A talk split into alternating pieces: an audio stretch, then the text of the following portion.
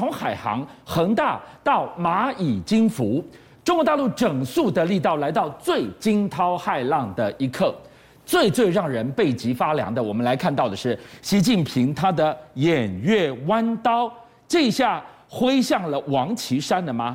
这个他当时上任最信任的反腐沙皇，为什么成了反腐刀下的头号目标？狡兔死，走狗烹啊，飞鸟尽，良弓藏。现在王岐山这个良弓要被藏起来了。为什么？原因很简单哦，我们都知道习近平不断在紧缩内部的所有所有的控制，任何一个只要他不能掌握的，他都不能接受。可最新的看到这个东西的时候，哎，大家都很害怕，为什么呢？因为他们哎，中央纪律委员会哦，忽然连发二十几个公告，是说要去哪些东西呢？去所有你可以想象，包含人民银行、银保监会、证监会、深交所、中国建设银行、国家开发银行等等二十家金融机构进行反腐调查，而且为期两个月啊！这个不可思议，人民银行是他们的央行，然后他的。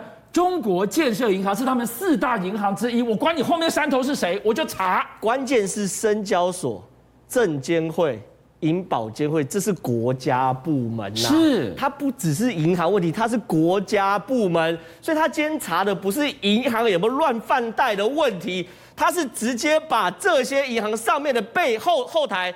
银保监会、证交所一起查个透底嘛？那很多人看到这个东西东西的时候，一般人以为这只是在紧缩金融监督，对不对？错了，这叫剑指王岐山呐。为什么后面有王岐山影子吗？我这样讲哈，你知道吗？王岐山当的第一个大官是什么？中国建设银行行长。哦。他从中，他是从银行体系发迹。他当完中国建设银行的行长之后呢，他进入国务院中央办公室的经济改革委员会的主任。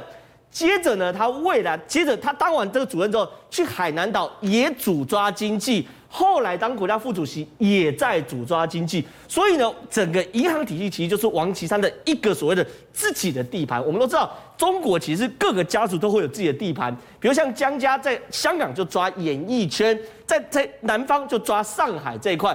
他抓的地盘就是所谓的银行跟金融界，所以很多人看到这个东西就说剑指王岐山呐。王岐山这把良弓可能要真的要被雪藏了。所以当我们发现连续二十道金牌杀杀杀杀杀追到天涯海角的时候，哎，我本来以为只是查说，因为现在不是在调查蚂蚁金服，对，在调查滴滴出行，在调查恒大，调查海航，一大堆的暴雷，一个一个查查，你怎么可以放款给他？原来层级拉高到王岐山呐、啊，而且王岐山曾经是习近平的反贪腐大将。王岐山过去抓到这么多反贪腐人的金流，靠的就是这些银行体系嘛。是。可是呢，其实从去年开始就一直传出王岐山已经要落马的传闻，都有迹象征兆吗？第一件事情啊，赖小明执行死刑啊。赖小明是华龙的董事长，对不对？对。赖小明这件事要跟谁一起看？跟海航董事长被抓跟被自杀来看。对于王岐山他说一直有传言，你在境内的洗钱管道就叫做赖小民，做透过华龙；境外的洗钱管道就是透过海航，一个境内一个境外就可以彻底把钱洗干净。可是呢，赖小民刚被抓的时候，他说什么？三个一百啊。什么叫三个一百？一百个情妇，一百套房子，还有一百个靠山呢、啊哦。史上最贪的贪官就是他。就我们看到这个赖小民啊，三个一百的一百个后台才是造就后面的两个一百嘛，对不对？而这一百个后台里面最大的后台就是王岐山。可是你知道赖小民有多惨？从宣布死刑到枪决二十几天而已，二十几天就把赖小民枪决。另外海外洗钱是海航，对不对？海航早有迹象，海航董事长在法国莫名其妙坠楼身亡。结果呢？现在最新的，哎，海航董事长坠楼身亡，他换了一个新董事长叫陈峰，对不对？对。结果呢，陈峰也被说也被抓起来了。然后呢，现在说国家介入海航，把海航一拆为四，一拆为四，国家介入，那等于是王岐山在国内还有国外所有的血管道全部都挡下来嘛？还有一个任大炮，还记得吗？任大炮跟王岐山好到什么程度啊？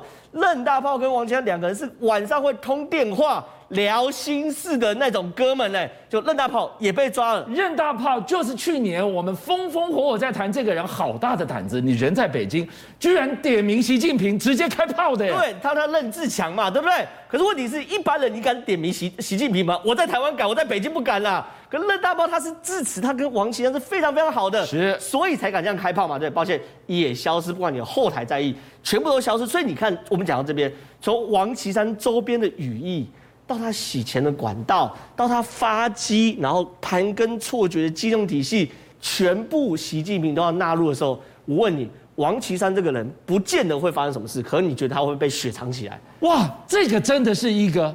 此一时彼一时，你记得吗？习近平刚上任的时候，开始打老虎，几天就拉一批，几批就拉一批下来，靠的是谁？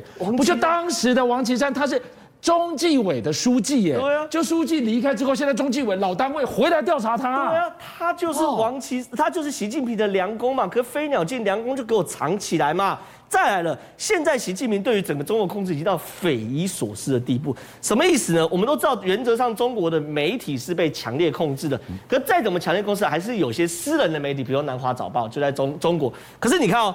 既然呢，中国发改委在十月八号公布一个叫做什么市场准入负面清单，其实中国人都喜欢把话讲起来，就是说你只要列入了，你就不准入啦。啊，负面的准入的负面清单，就是你列入就不准入了。好了，内容说什么呢？明定非公有资本不得从事新闻采编播放业务，也是把话讲起来，就是公有资本才能从事新闻制播业务。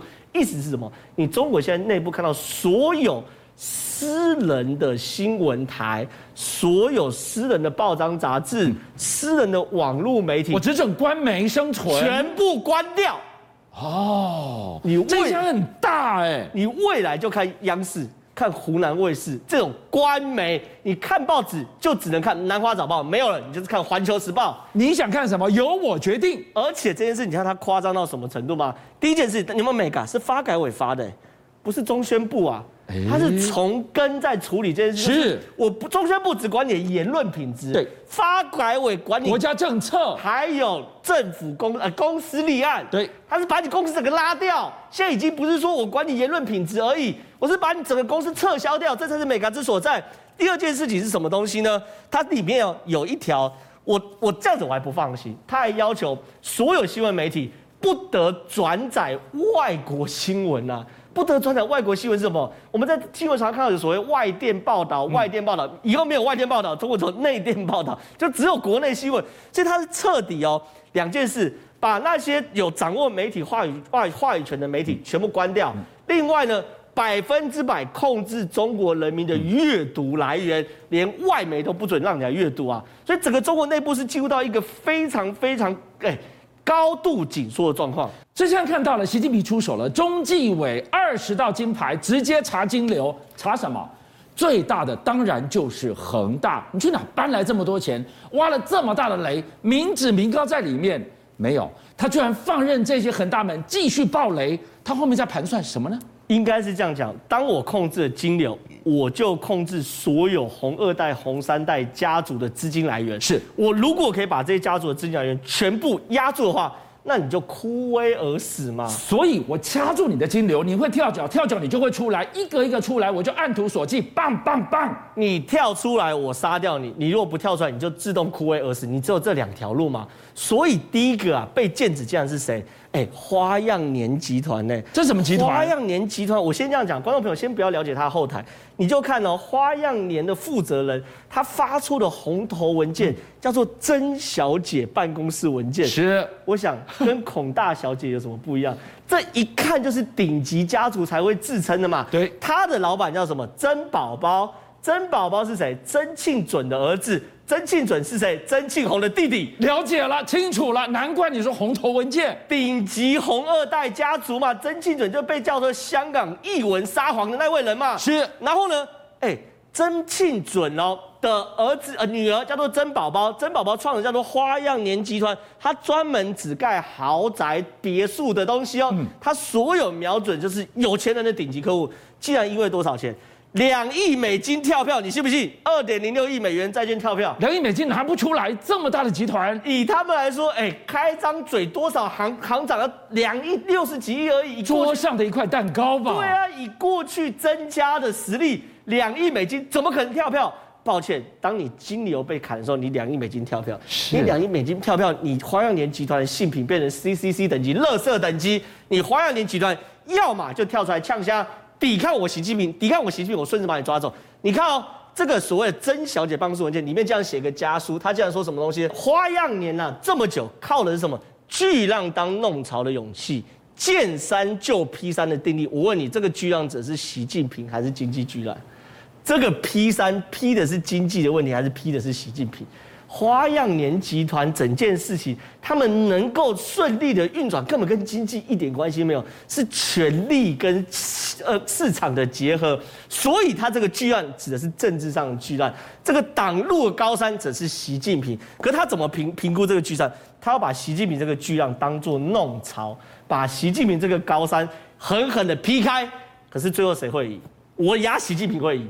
所以呢，他弄完之后呢，马上接到曾庆准的电话，把他臭骂了一顿，说他没有到没有没有礼貌。然后呢，他还在脸书呃，他还在微博上说，我接到准爷的电话，他把我臭骂了一顿。所以习近平这张你说高不高？我说真的高。邀请您一起加入五七爆新闻会员，跟俊相一起挖真相。